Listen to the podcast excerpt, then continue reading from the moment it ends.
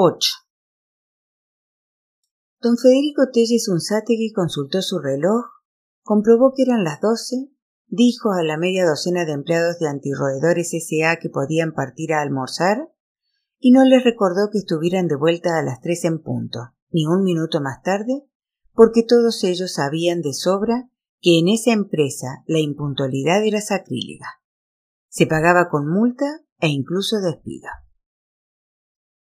Una vez partidos, don Federico, según su costumbre, cerró él mismo la oficina con doble llave, enfundó su sombrero gris pericote y se dirigió por las atestadas aceras del jirón Huancavelica hacia la playa de estacionamientos donde guardaba su automóvil, un sedán marca Dodge.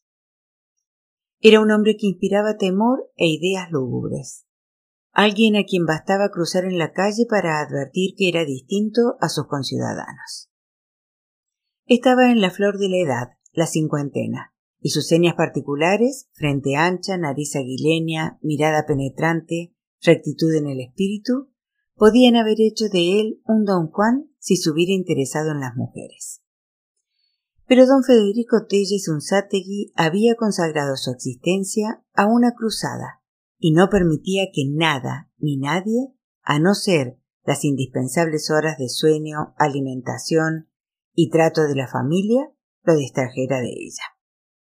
Esa guerra la libraba hacía cuarenta años y tenía como meta el exterminio de todos los roedores del territorio nacional. La razón de esta quimera la ignoraban sus conocidos e incluso su esposa y sus cuatro hijos. Don Federico Telles Unzategui la ocultaba pero no la olvidaba.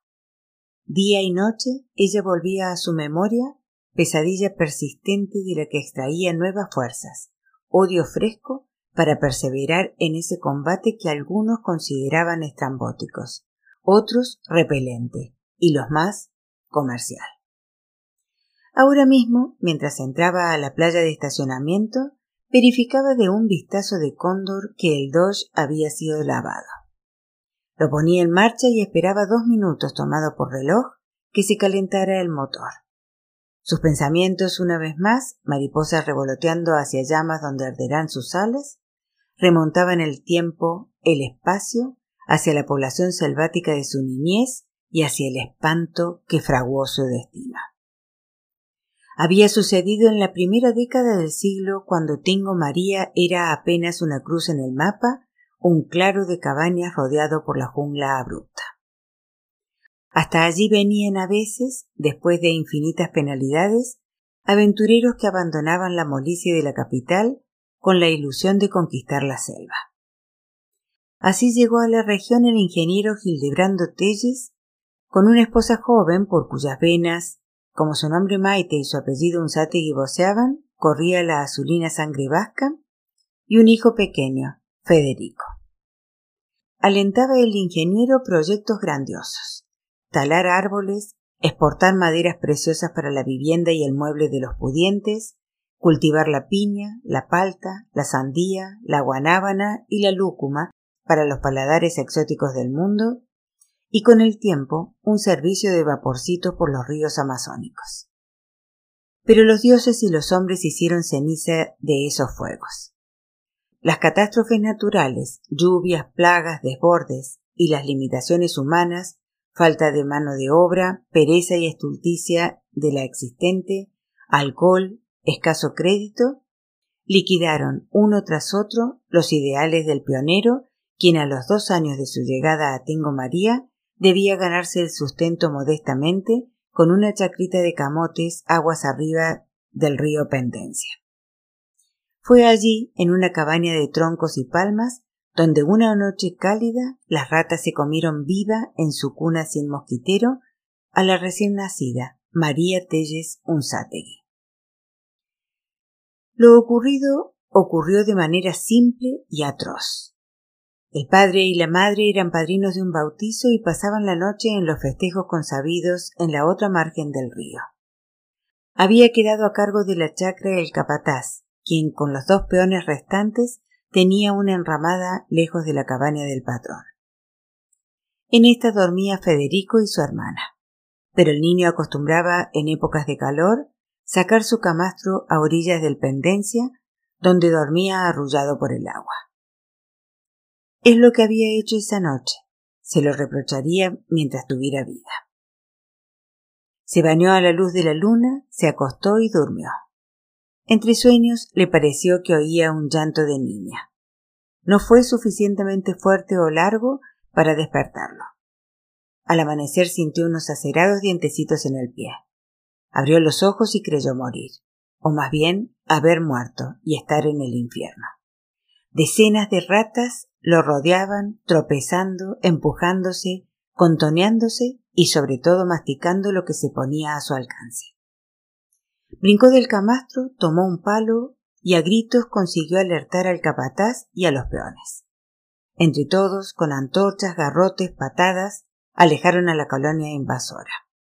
Pero cuando entraron a la cabaña, plato fuerte del festín de las hambrientas, de la niña quedaba solo un montoncito de huesos. Habían pasado los dos minutos y don Federico Tellezunzategui partió. Avanzó en una serpiente de automóviles por la avenida Tacna para tomar Wilson y Arequipa hacia el distrito del Barranco, donde lo esperaba el almuerzo. Al frenar en los semáforos cerraba los ojos y sentía como siempre que recordaba aquel amanecer de Clementina una sensación ácida y efervescente. Porque como dice la sabiduría, bien vengas mal si vienes solo. Su madre, la joven de estirpe vasca, por efecto de la tragedia contrajo un hipo crónico que le causaba arcadas, le impedía comer y despertaba la hilaridad de la gente. No volvió a pronunciar palabra, solo gorgoritos y ronqueras. Andaba así con los ojos espantados, hipando, consumiéndose, hasta que unos meses después murió de extenuación. El padre se descivilizó, perdió la ambición, las energías, la costumbre de asearse. Cuando por decidir le remataron la chacrita, se ganó un tiempo la vida como balsero, pasando humanos, productos y animales de una banda a otra del Guayaga. Pero un día las aguas de la creciente deshicieron la balsa contra los árboles y él no tuvo ánimos para fabricar otra se internó en las laderas eucalípticas de esa montaña de ubres maternales y caderas ávidas que llamaban la Bella Durmiente, se construyó un refugio de hojas y tallos, se dejó crecer los pelos y las barbas, y allí se quedó años, comiendo hierbas y fumando unas hojas que producían mareos. Cuando Federico, adolescente, abandonó la selva, el ex ingeniero era llamado el brujo de Tingo María y vivía cerca de las cuevas de las pavas, amancebado con tres indígenas guanuqueñas en las que había procreado algunas criaturas montubias de vientres esféricos. Solo Federico supo hacer frente a la catástrofe con creatividad. Esa misma mañana, después de haber sido azotado por dejar sola a su hermana en la cabaña, el niño, hecho hombre en unas horas, arrodillándose junto al montículo que era la tumba de María, juró que hasta el último instante se consagraría a la aniquilación de la especie asesina. Para dar fuerza a su juramento regó sangre de azotes sobre la tierra que cubría a la niña. Cuarenta años más tarde, constancia de los probos que remueve montañas, don Federico Telles Unzategui podía decirse, mientras su sede rodaba por las avenidas hacia el frugal almuerzo cotidiano, que había mostrado ser hombre de palabra. Porque en todo ese tiempo era probable que por sus obras e inspiración hubieran perecido más roedores que peruanos nacidos. Trabajo difícil, abnegado, sin premio, que hizo de él un ser estricto y sin amigos, de costumbres aparte. Al principio de niño lo más arduo fue vencer el asco a los parduzcos. Su técnica inicial había sido primitiva, la trampa. Compró con sus propinas en la colchonería y bodega El Profundo Sueño de la avenida Raimondi una que le sirvió de modelo para fabricar muchas otras. Cortaba las maderas, los alambres, los retorcía y dos veces al día las sembraba dentro de los linderos de la chacra. A veces algunos animalitos atrapados estaban aún vivos. Emocionado, los ultimaba a fuego lento y hacía sufrir punzándolos, mutilándolos, reventándole los ojos. Pero, aunque niño, su inteligencia le hizo comprender que si se abandonaba a esas inclinaciones, se frustraría. Su obligación era cuantitativa, no cualitativa. No se trataba de inferir el máximo sufrimiento por unidad de enemigo, sino de destruir el mayor número de unidades en el mínimo tiempo. Con lucidez y voluntad notables para sus años, extirpó de sí todo sentimentalismo y procedió en adelante en su tarea genocida con criterio glacial, estadístico, científico. Robándole horas al colegio de los hermanos canadienses y al sueño, más no al recreo porque desde la tragedia no jugó más, perfeccionó las trampas, añadiéndole una cuchilla que cercenaba el cuerpo de la víctima de modo que no fueran jamás a quedar vivas, no para ahorrarle dolor, sino para no perder tiempo en rematarlas. Construyó luego trampas multifamiliares de base ancha en la que un trinche con arabescos podía apachurrar simultáneamente al padre, la madre y cuatro crías. Este quehacer fue pronto conocido en la comarca e insensiblemente pasó de venganza, penitencia personal, a ser un servicio a la comunidad mínimamente, pero mal que mal, retribuida. Al niño lo llamaban de chacras vecinas y alejadas, apenas había indicios de invasión, y él, diligencia de hormiga que todo lo puede, las limpiaba en pocos días. También de Tingo María empezaron a solicitar sus servicios, cabañas, casas, oficinas, y el niño tuvo su momento de gloria cuando el capitán de la Guardia Civil, le encomendó despejar la comisaría que había sido ocupada. Todo el dinero que recibía se lo gastaba fabricando nuevas trampas para extender lo que los ingenuos creían su perversión o su negocio. Cuando el ex ingeniero se internó en la sexualoide maraña de la Bella Durmiente, Federico, que había abandonado el colegio, empezaba a complementar el alma blanca de la trampa con otra, más sutil, los venenos. El trabajo le permitió ganarse la vida a una edad en que los niños hacen bailar trombos. Pero también lo convirtió en un apestado.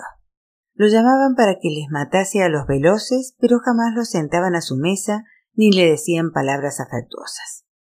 Si esto lo hizo sufrir, no permitió que se notara, y más bien se hubiera dicho que la repugnancia de sus conciudadanos lo halagaba.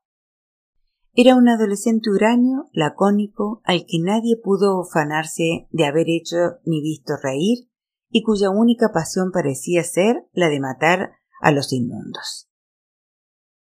Cobraba moderadamente por los trabajos, pero también hacía campañas ad honorem en casa de gente pobre, a las que se presentaba con su costal de trampas y sus pomos de venenos, apenas se enteraba de que el enemigo había sentado allí sus reales.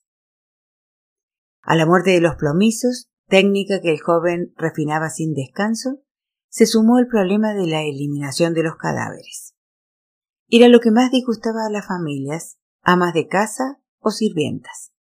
Federico ensanchó su empresa entrenando al idiota del pueblo, un jorobado de ojos estrábicos que vivía donde las siervas de San José, para que a cambio del sustento recogiera en un crudo los restos de los supliciados y fuera a quemarlos detrás del Coliseo Abad o a ofrecerlos como festín a los perros, gatos, chanchos y buitres de Tingo María.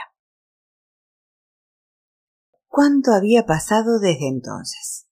En el semáforo de Javier Prado, don Federico Telles Unzátegui se dijo que, indudablemente, había progresado desde que adolescente, de sol a sol, recorría las calles fangosas de Tingo María seguido por el idiota, librando artesanalmente la guerra contra los homicidas de María. Era entonces un joven que solo tenía la ropa que llevaba puesta y apenas un ayudante.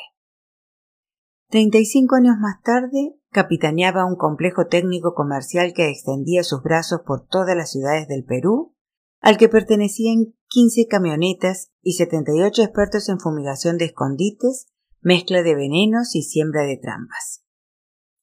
Estos operaban en el frente de batalla las calles, casas y campos del país, dedicados al cateo, cerco y exterminio, y recibían órdenes, asesoramiento y apoyo logístico del Estado Mayor que él presidía, los seis tecnócratas que acababan de partir a almorzar.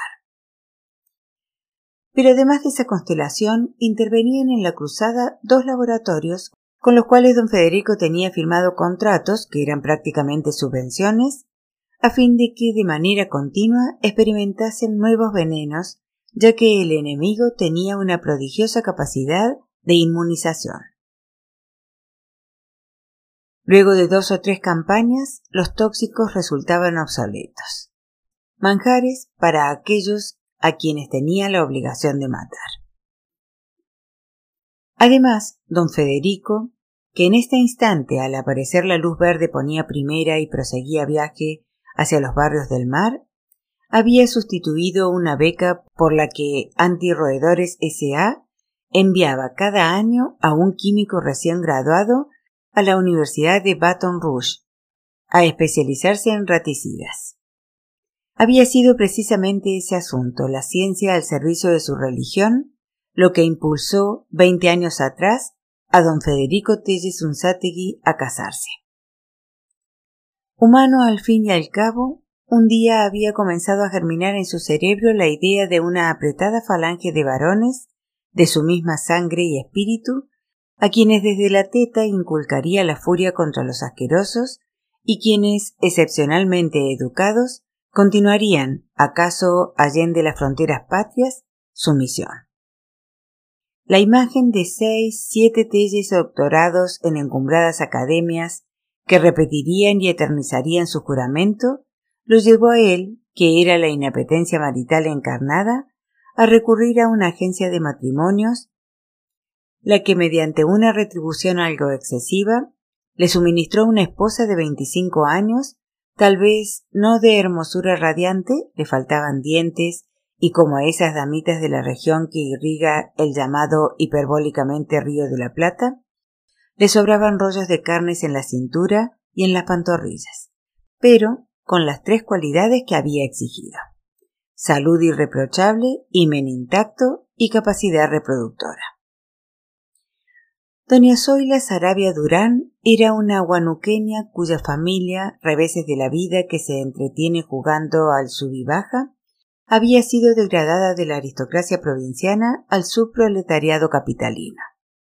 Se educó en la escuela gratuita que las madres salesianas mantenían, razones de conciencia o publicidad, junto a la escuela pagante y había crecido como todas sus compañeras con un argentino complejo que en su caso se traducía en docilidad, mutismo y apetito.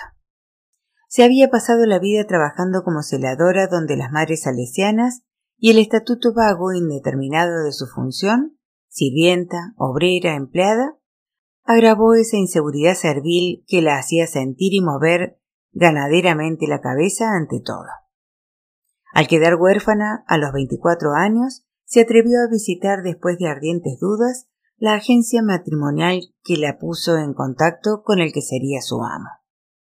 La inexperiencia erótica de los cónyuges determinó que la consumación del matrimonio fuera lentísima, una serial en la que entre amagos y fiascos por precocidad, falta de puntería y extravío, los capítulos se sucedían, crecía el suspenso y el terco himen continuaba sin perforar. Paradójicamente, tratando de una pareja de virtuosos, doña Zoila perdió primero la virginidad no por vicio, sino por estúpido azar y falta de entrenamiento de los novios, heterodoxa, vale decir, sodomíticamente. Aparte de esta abominación casual, la vida de la pareja había sido muy correcta. Doña Zoila era una esposa diligente, ahorrativa y empeñosamente dispuesta a acatar los principios que algunos llamarían excentricidades de su marido. Jamás había objetado, por ejemplo, la prohibición impuesta por don Federico de usar agua caliente porque según él enervaba la voluntad y causaba resfrío, aunque aún ahora, después de veinte años, seguía poniéndose morada al entrar a la ducha. Nunca había contrariado la cláusula del no escrito pero sabido de memoria código familiar establecido que nadie durmiera en el hogar más de cinco horas, para no prohijar molicie, aunque cada amanecer cuando a las cinco sonaba el despertador, sus bostezos de cocodrilo estremecían los cristales. Con resignación había aceptado que de las distracciones familiares quedaran excluidos por inmorales para el espíritu el cine, el baile, el teatro, la radio y por onerosos para el presupuesto los restaurantes, los viajes y cualquier fantasía en el atuendo corporal y en la decoración inmueble. Solo en lo que se refería a su pecado, la gula, había sido incapaz de obedecer al señor de la casa. Muchas veces había aparecido en el menú la carne, el pescado y los postres cremosos. Era el único renglón de la vida en la que don Federico Telles Unzategui no había podido imponer su voluntad, un rígido vegetarianismo. Pero doña Zoila no había tratado jamás de practicar su vicio aviesamente a espaldas de su marido, quien en estos instantes entraba en su sedán al pispireto barrio de Miraflores, diciéndose que esa sinceridad, si no espiaba, por lo menos venializaba el pecado de su esposa. Cuando sus urgencias eran más fuertes que su espíritu de obediencia, devoraba su bistec encebollado o corvina a lo macho o pastel de manzana con crema chantilly a ojos y vista de él, granate de vergüenza y resignada de antemano al castigo correspondiente. Nunca había protestado contra las sanciones. Si don Federico por un churrasco o una barra de chocolate le suspendía la facultad de hablar tres días, ella misma se amordazaba para no delinquir ni en sueños. Y si la pena era veinte nalgadas, se apuraba a desabrocharse la faja y preparar el árnica. No, don Federico Telles Unzategui, mientras echaba una distraída mirada al gris color que odiaba, océano Pacífico, por encima del malecón de Miraflores, que su sedán acababa de hollar, se dijo que después de todo doña Zoila no lo había defraudado. El gran fracaso de su vida eran los hijos. Qué diferencia entre la aguerrida vanguardia de príncipes del exterminio con que había soñado y esos cuatro herederos que le habían infligido Dios y la golosa. Por lo pronto solo habían nacido dos varones, rudo e imprevisto golpe. Nunca se le pasó por la cabeza que doña Zoila pudiera parir hembras. La primera constituyó una decepción, algo que podía atribuirse a la casualidad. Pero como el cuarto embarazo desembocó también en un ser sin falo ni testículos visibles, don Federico, aterrado ante la perspectiva de seguir produciendo seres incompletos, cortó drásticamente toda veleidad de descendencia, para lo cual reemplazó la cama de matrimonio por dos cujas individuales.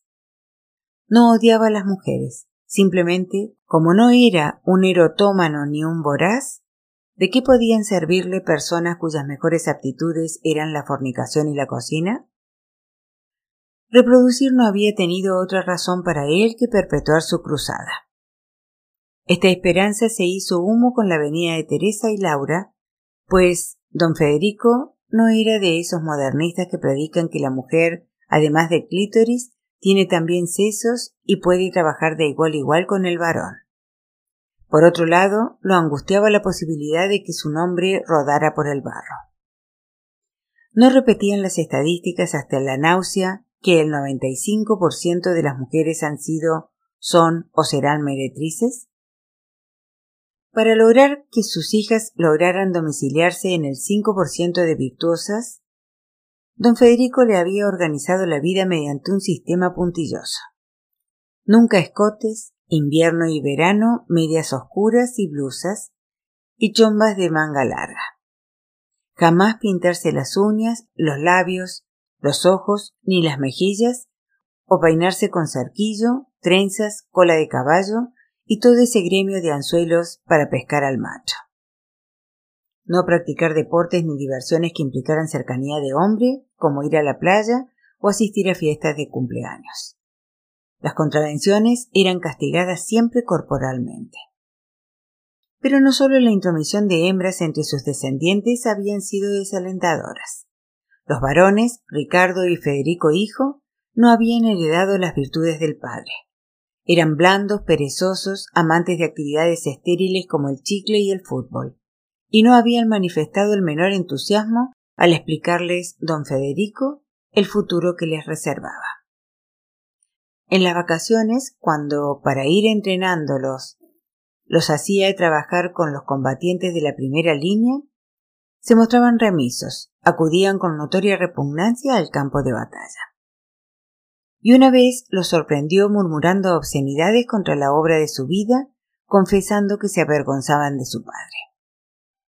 Los había rapado como convictos, por supuesto, pero eso no lo había librado del sentimiento de traición que le causó esa charla conspiratoria.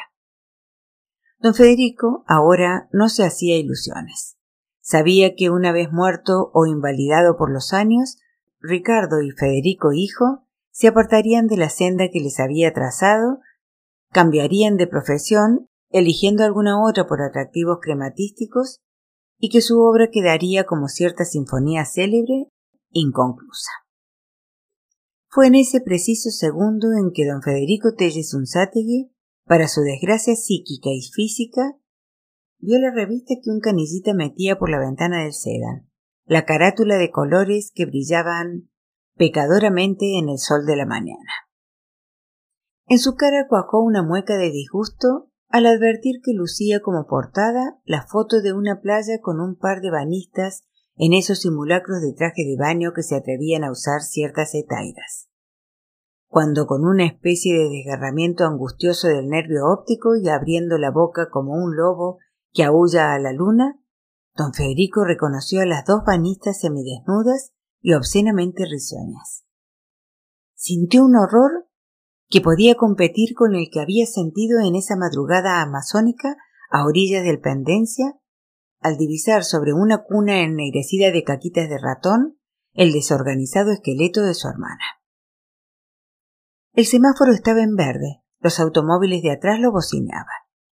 Con dedos torpes Sacó su cartera, pagó el producto licencioso, arrancó y sintiendo que iba a chocar, el volante se le escapaba de las manos y el auto daba bandazos, frenó y se pegó a la vereda. Allí, temblando de ofuscación, observó muchos minutos la terrible evidencia. No había duda posible, eran sus hijas. Fotografía por sorpresa, sin duda, por un fotógrafo safio escondido entre los banistas. Las muchachas no miraban a la cámara, parecían conversar, tumbadas sobre unas arenas voluptuosas que podían ser las de agua dulce o la herradura. Don Federico fue recuperando la respiración. Dentro de su anonadamiento, alcanzó a pensar en la increíble serie de casualidades. Que un ambulante apresara en imagen a Laura y Teresa, que una revista innoble las expusiera al podrido mundo, que él las descubriera. Y toda la espantosa verdad venía a resplandecer así, por estrategia del azar, ante sus ojos. De modo que sus hijas le obedecían solo cuando estaba presente. De modo que apenas volvía la espalda, coludida sin duda con sus hermanos y con... ay, don Federico sintió un dardo en el corazón, su propia esposa, hacían escarnio de los mandamientos y bajaban a la playa, se desnudaban y exhibían. Las lágrimas le mojaron la cara.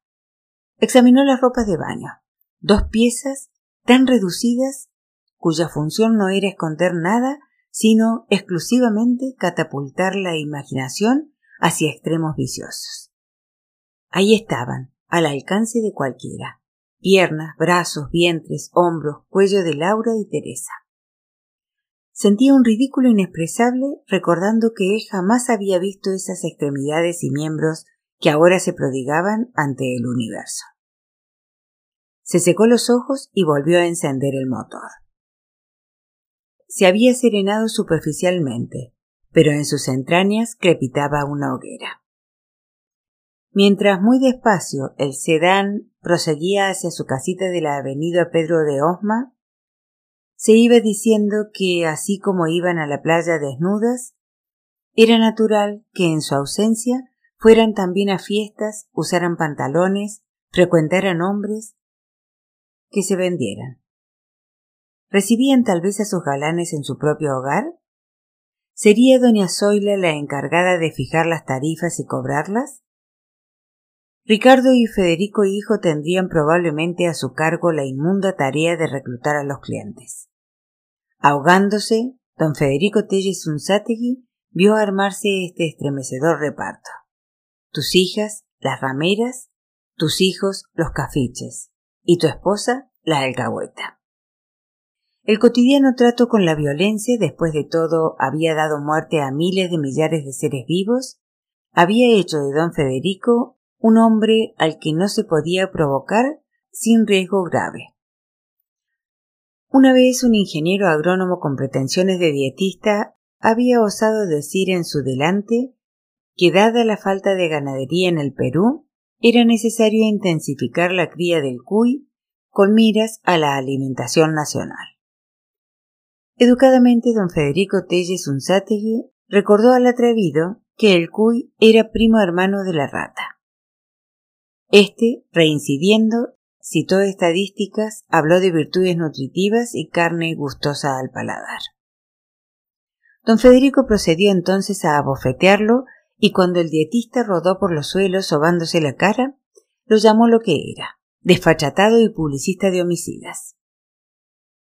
Ahora, al bajar del automóvil, cerrarlo, avanzar sin premura, cejijunto, muy pálido, hacia la puerta de casa, el hombre de Tengo María sentía ascender por su interior, como el día que escarmentó el dietista, una lava volcánica.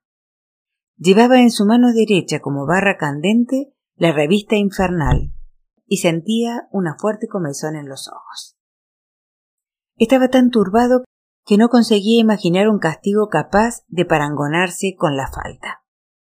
Sentía la mente brumosa, la ira disolvía las ideas, y esto aumentaba su amargura, pues don Federico era un hombre en quien la razón decidía siempre la conducta, y que despreciaba a esa raza de primarios que actuaban como las bestias por instinto y pálpito antes que por convicción. Pero esta vez, mientras sacaba la llave y con dificultad porque la rabia le entorpecía los dedos, abría y empujaba la puerta de su casa, comprendió que no podía actuar serena, calculadamente, sino bajo el dictado de la cólera, siguiendo la inspiración del instante. Luego de cerrar la puerta, respiró hondo tratando de calmarse. Le daba vergüenza que esos ingratos fueran a advertir la magnitud de su humillación. Su casa tenía abajo un pequeño vestíbulo, una salita, el comedor y la cocina y los dormitorios en la planta alta. Don Federico divisó a su mujer desde el quicio de la sala. Estaba junto al aparador masticando con arrobo alguna repugnante golosina. Caramelo, chocolate, pensó don Federico, fruna, toffee, cuyos restos conservaba en los dedos. Al verlo, le sonrió con ojos intimidados, señalando lo que comía con un gesto de resignación dulzona. Don Federico avanzó sin apresurarse desplegando la revista con las dos manos para que su esposa pudiera contemplar la carátula en toda su indignidad.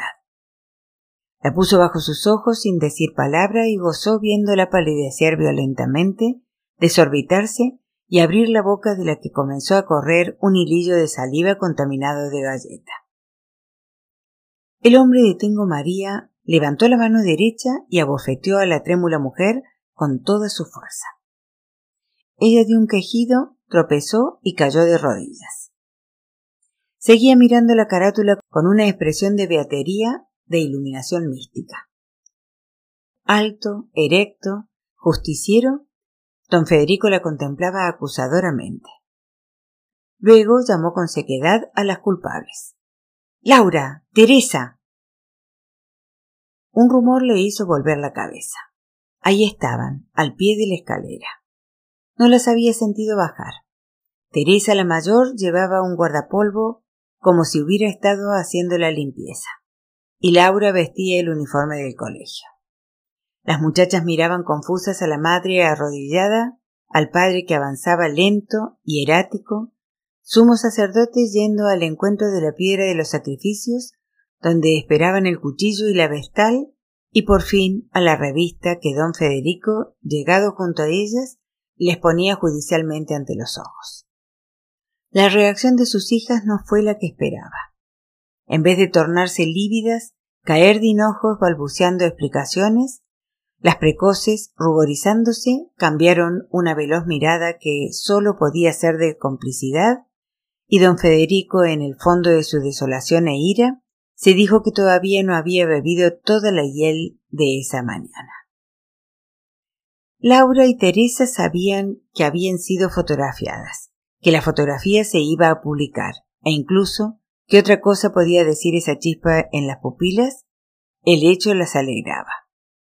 La revelación de que en su hogar, que él creía prístino, hubiera incubado no solo el vicio municipal del nudismo playero, sino el exhibicionismo y, por qué no, la ninfomanía, le aflojó los músculos, le dio un gusto a cal en la boca y lo llevó a considerar si la vida se justificaba. También todo ello no tomó más de un segundo a preguntarse si la única penitencia legítima para semejante horror no era la muerte. La idea de convertirse en filicida lo atormentaba menos que saber que miles de humanos habían merodeado solo con los ojos por las intimidades físicas de sus varonas. Pasó entonces a la acción.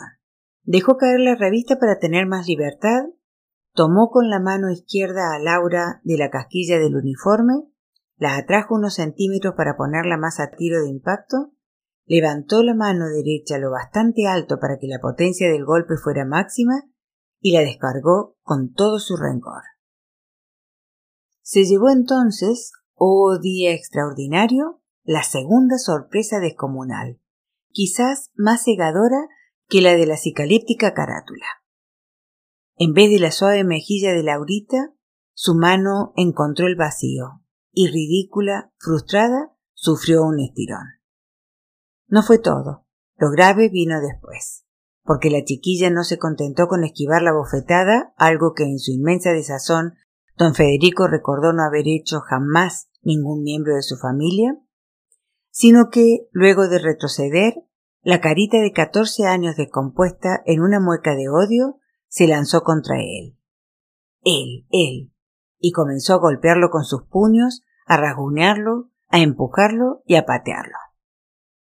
Tuvo la sensación de que su misma sangre, de puro estupefacta, dejaba de correr. Era como si de pronto los astros escaparan de sus órbitas, se precipitaran unos con otros, chocaran, se rompieran, rodearan histéricos en los espacios.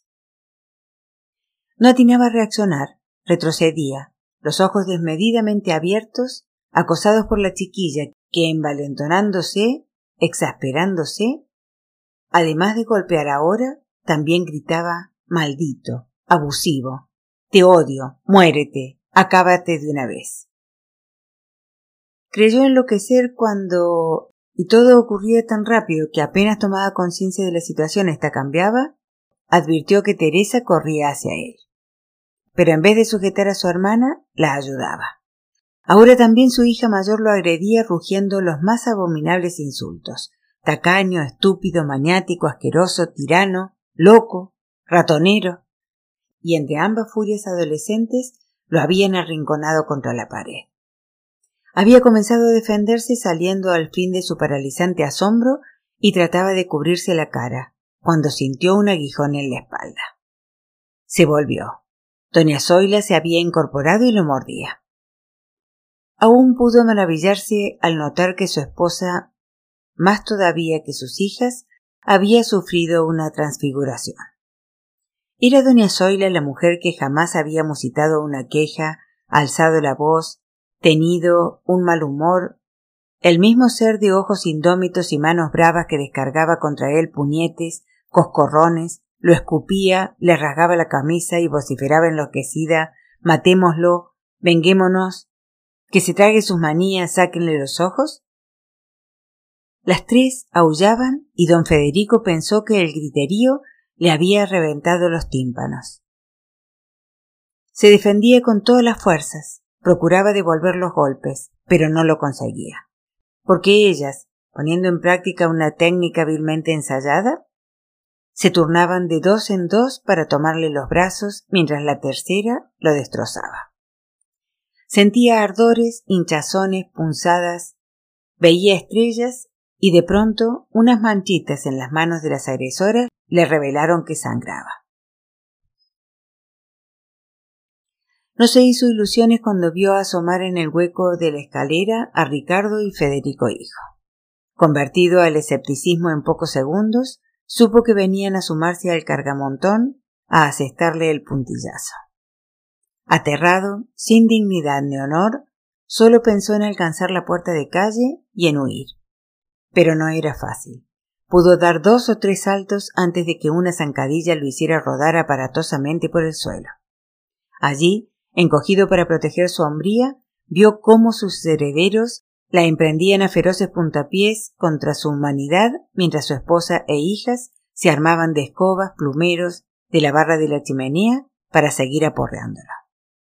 Antes de decirse que no comprendía nada, salvo que el mundo se había vuelto absurdo, alcanzó a oír que también sus hijos, al compás de las patadas, le decían maniático, tacaño, inmundo y ratonero mientras hacía la niebla en él, gris, pequeño, intruso, súbito, de un invisible huequecillo de una esquina del comedor, brotó un pericote de caninos blancos y contempló al caído con una luz de burla en los vivaces ojos. Había muerto don Federico Telles Unzategui, el indesmayable verdugo de los roedores del Perú.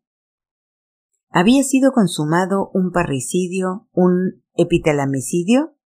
¿O solo estaba aturdido ese esposo y padre que yacía en medio de un desorden sin igual bajo la mesa del comedor, mientras sus familiares, sus pertenencias rápidamente enmaletadas, abandonaban exultantes el hogar?